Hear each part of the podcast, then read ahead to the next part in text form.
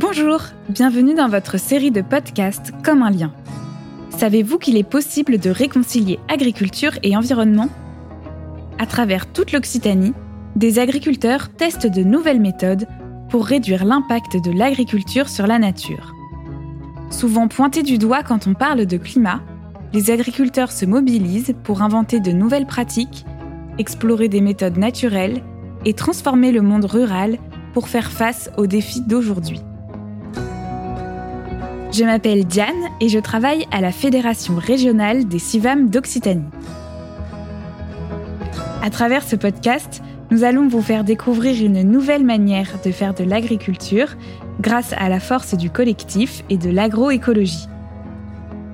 Nous irons à la rencontre d'agricultrices et d'agriculteurs qui font bouger les lignes en s'engageant pour une véritable autonomie des fermes et une agriculture plus durable. C'est très important d'abord de favoriser la biodiversité. Le cœur de mon métier, c'est la production de miel. J'ai voulu faire une saison de maraîchage pour voir un peu mettre les mains dans la terre. Mon père, il m'a toujours dit quand une parcelle est belle, le, le vin est bon. Vous écoutez le podcast Comme un lien.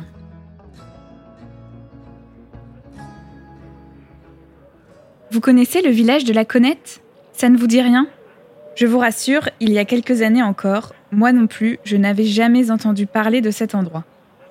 C'est dans ce petit village du Minervois qu'est installé Mathias Pechler, un jeune viticulteur qui conduit un domaine de presque 40 hectares en biodynamie, le château Couperose. Depuis dix ans, cet œnologue pratique une viticulture agroécologique.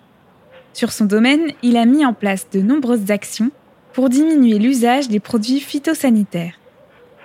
Aujourd'hui, il défend une agriculture engagée, plus respectueuse du terroir et mieux adaptée au changement climatique. C'est en compagnie de Karen, animatrice en viticulture à la Fédération régionale des CIVAM d'Occitanie, que je suis allée à sa.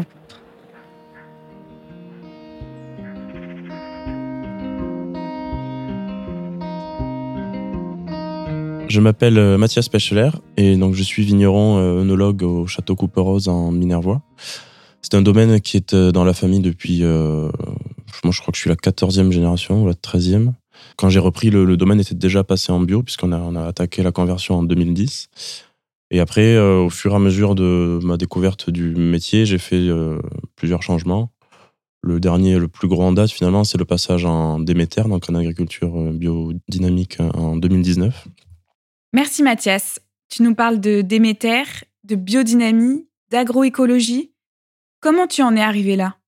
Et quels sont les changements que ça engendre? Effectivement, c'est des changements qu'on a effectués au fil du temps. Au début, j'ai fait comme on m'avait euh, montré, comme on m'avait appris. Et puis en fait, doucement, j'ai commencé à m'intéresser à la chose, à faire des formations avec euh, le BioCivam, le CIVAM, chemin cueillant, tout ça. Donc euh, une fois qu'on a commencé à mettre le doigt là-dedans, on est vraiment absorbé. Et donc après, on s'est vraiment lancé dans euh, la biodynamie. Et puis du coup, forcément, après, on s'intéresse encore plus. Donc euh, l'agroforesterie, récemment, là, on a planté une parcelle. Donc en fait, c'est juste quelque chose qui, a fini par couler de source. Et maintenant, on, se, on s'intéresse à la façon de produire du vin en impactant le moins possible l'environnement, en intégrant le mieux possible les parcelles et en mettant le moins d'intrants possible. On a effectivement fait de l'anerbement et euh, récemment, on a, on a acquis un îlot euh, de 5 hectares à peu près sur euh, la Connette. Et donc, sur cet îlot-là, on a, on a récupéré tous les anciens murets qui étaient un petit peu cachés partout. Donc, plutôt que de tout mettre à plat et de se dire on fait une grande parcelle, parce que ça aurait été effectivement plus simple, on a, on a choisi de finalement reprendre les parcelles comme elles étaient avant, puisque c'est des parcelles qui avaient été plantées. Et on a choisi le gobelet tant pour un point de vue esthétique, parce que c'est quand même joli, notamment les petits gobelets, même si ça fait mal au dos quand on taille. On a choisi aussi ça pour un point de vue euh, résilience, en fait. Et c'est une taille qui va permettre à la vigne, de, notamment quand elle est basse, comme ça, déjà d'avoir un lien entre le, sol et les parties vertes et les grappes. Les grappes sont très protégées au centre de la souche. Elles sont protégées du soleil par les feuilles. Ce qui fait qu'on arrive finalement à bien protéger. On a généralement une surface foliaire qui est moindre aussi, puisqu'on va venir euh, couper quelques branches pour éviter que, fait pour, pour pouvoir passer. en plus. Et euh, ce qui fait qu'il y a normalement moins d'évapotranspiration, donc euh, besoin d'eau qui est moindre aussi. Mon père, il m'a toujours dit quand une parcelle est belle, le, le vin est bon. Et après, ben, en fait, on a, on a juste, on s'est juste demandé comment aller le plus loin possible. Donc, on a, bon, on a toujours cet enherbement, on a planté plein d'arbres. On a, on a mis des nichoirs, des abris à chauves-souris, des mâts pour les marapaces. C'est complanté aussi. C'est quand même très important pour le coup. C'est-à-dire que chaque parcelle a entre 10 et 18 cépages, avec généralement un cépage qui est majoritaire. Ça va venir apporter une profondeur, une complexité au vin, c'est-à-dire qu'on va faire l'assemblage à la vigne plutôt qu'à la cave, avec euh, le but de faire de la vraie parcellaire et d'avoir un vin qui soit équilibré à la sortie de la parcelle sans avoir besoin d'aller l'assembler. Et en plus de ça, ça permet d'avoir une bonne euh, diversité euh, génétique, ce qui fait que normalement, les maladies touchent moins. Sur ces parcelles-là, le but c'est de se dire que on recrée une espèce d'écosystème qui ne peut pas être à l'équilibre, puisque l'équilibre, il est forcément cassé, il ne peut pas être atteint. Puis on est sur des sols qui sont quand même très faciles pour ça, hein, parce que c'est caillouteux, donc n'y a, aucune humidité. Donc Mais on a très peu traité, et cette année, on a fait un vin avec pour la première fois. Donc ça, ça nous a donné en tout cas des vins, un vin qui est vraiment très très équilibré. Et ça nous a donné envie de continuer cette démarche sur les nouvelles plantations. Je crois que tu utilises des préparations à base de plantes pour remplacer les traitements chimiques euh, classiques. Est-ce que c'est efficace et comment ça fonctionne? Alors, le, les traitements à base de plantes, euh, j'y suis venu avec la biodynamie en fait.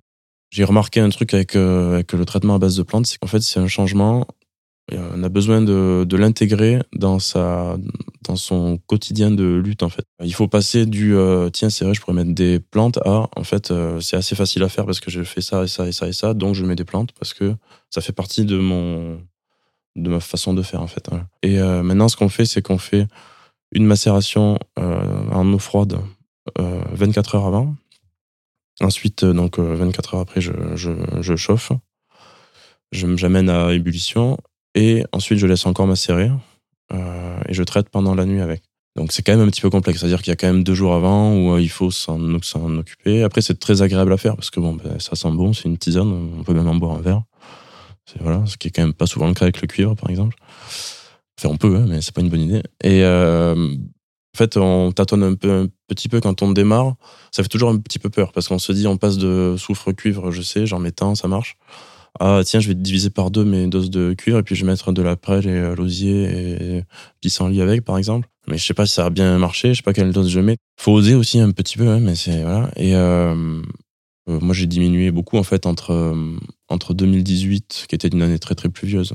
On a eu des grosses attaques mildiou. 2018, j'ai mis 3 kilos de cuivre métal par hectare, ce qui pour moi est quand même beaucoup.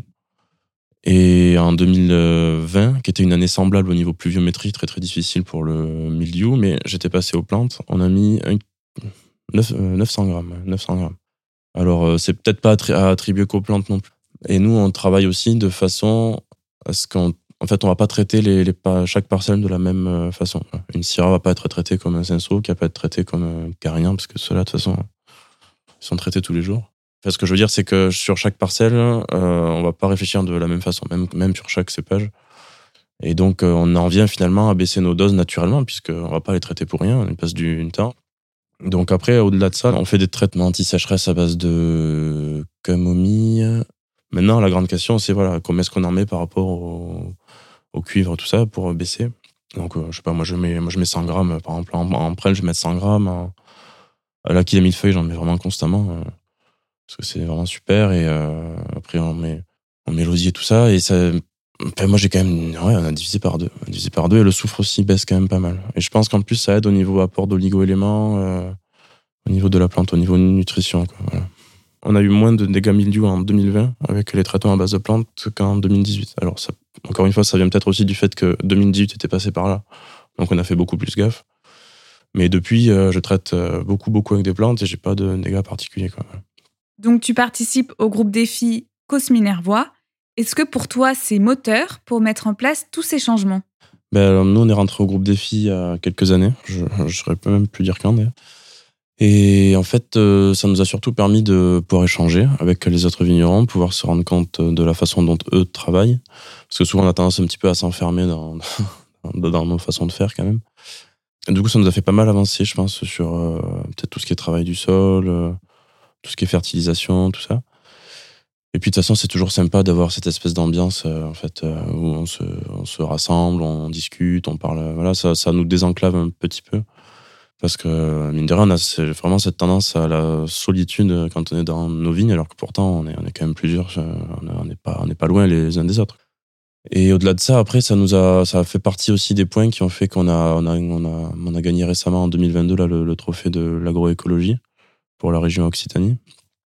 Euh, parce que ça fait partie des choses, en fait, ils, analysent non seulement ce qu'on met en place au niveau des vignes, au niveau culture, mais en plus de ça, notre implication au niveau maillage local.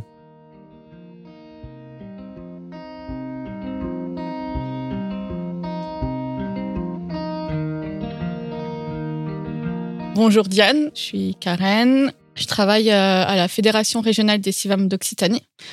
Et en fait, euh, la Fédération régionale des CIVAM porte un groupe Défi Ferme qui est financé par Ecofito qui a pour euh, objectif de développer et d'expérimenter des alternatives aux produits phytosanitaires. Donc euh, c'est un groupe qui a été euh, formé en 2015 et où on retrouve une douzaine de vignerons qui travaillent cette thématique-là. Et c'est à cette occasion que fait j'ai pu ben, rencontrer Mathias et avec lequel on travaille maintenant depuis cinq ans, depuis que le groupe a été monté. Donc Karen, tu travailles depuis plusieurs années avec des viticulteurs sur cette thématique de réduction de l'usage des produits phyto. Tu peux m'expliquer pourquoi c'est si important au regard des enjeux climatiques et environnementaux actuels?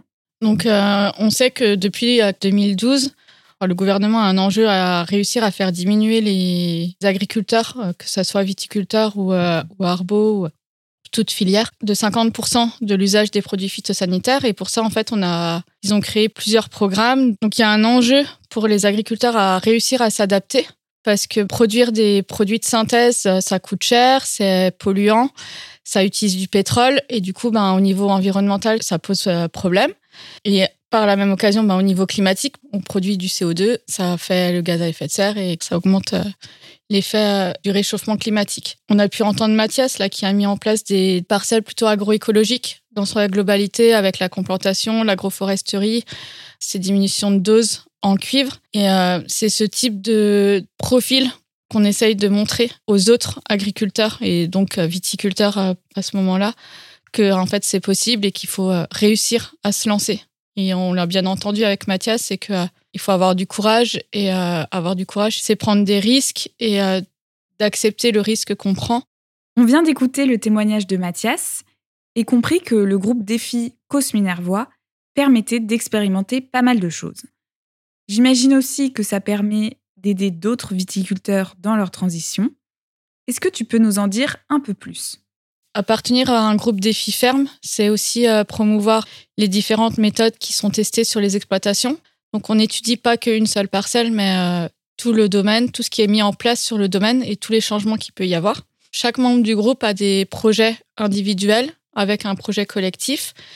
Et euh, l'idée, c'est de pouvoir montrer ce qui se fait en ouvrant les portes au public, donc aux autres professionnels, à des vignerons qui souhaitent venir. On a pu, en 2021, recevoir un groupe qui fait partie d'un groupe 30 000. Donc, c'est un autre groupe qui travaille sur la partie diminution de phyto qui venait de Savoie.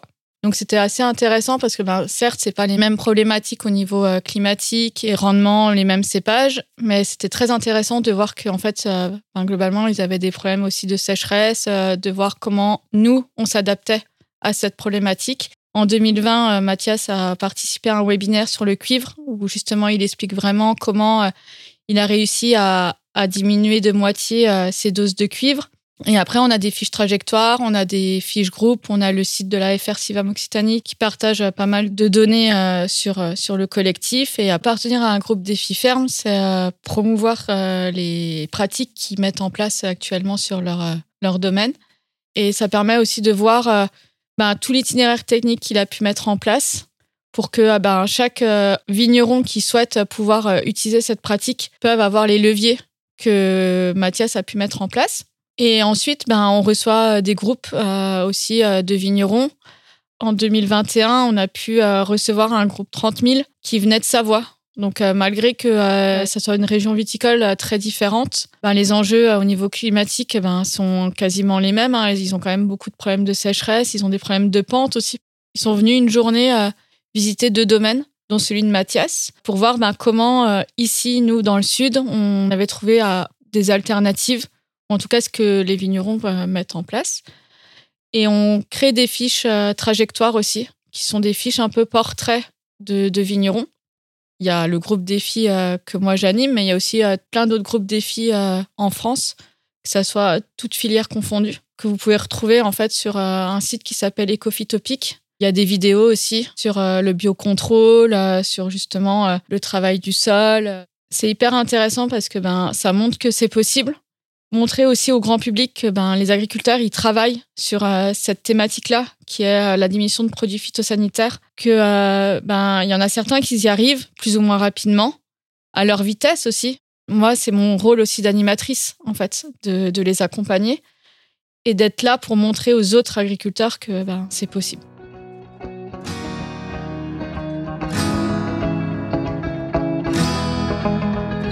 Vous l'avez compris, réduire son utilisation de produits phytosanitaires n'est pas une utopie. Et l'expérience de Mathias nous le prouve bien. L'an dernier, grâce à l'agroécologie, ces vignes ont moins souffert de la sécheresse qui a frappé une grande partie des vignobles d'Occitanie. Si cette expérience vous a inspiré et que vous avez envie d'en savoir plus, alors rendez-vous sur YouTube pour visionner la web-série Défi viticulture Occitanie.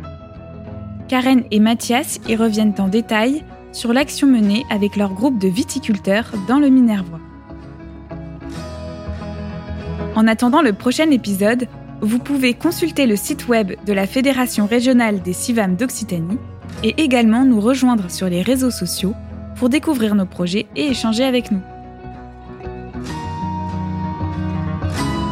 Comme un lien est un podcast de la Fédération régionale des CIVAM d'Occitanie produit par le studio Podcast Montpellier, écrit par Paul Angèle et réalisé par Bastien Nicolai. Ces épisodes sont financés par la DRAF Occitanie et la région Occitanie.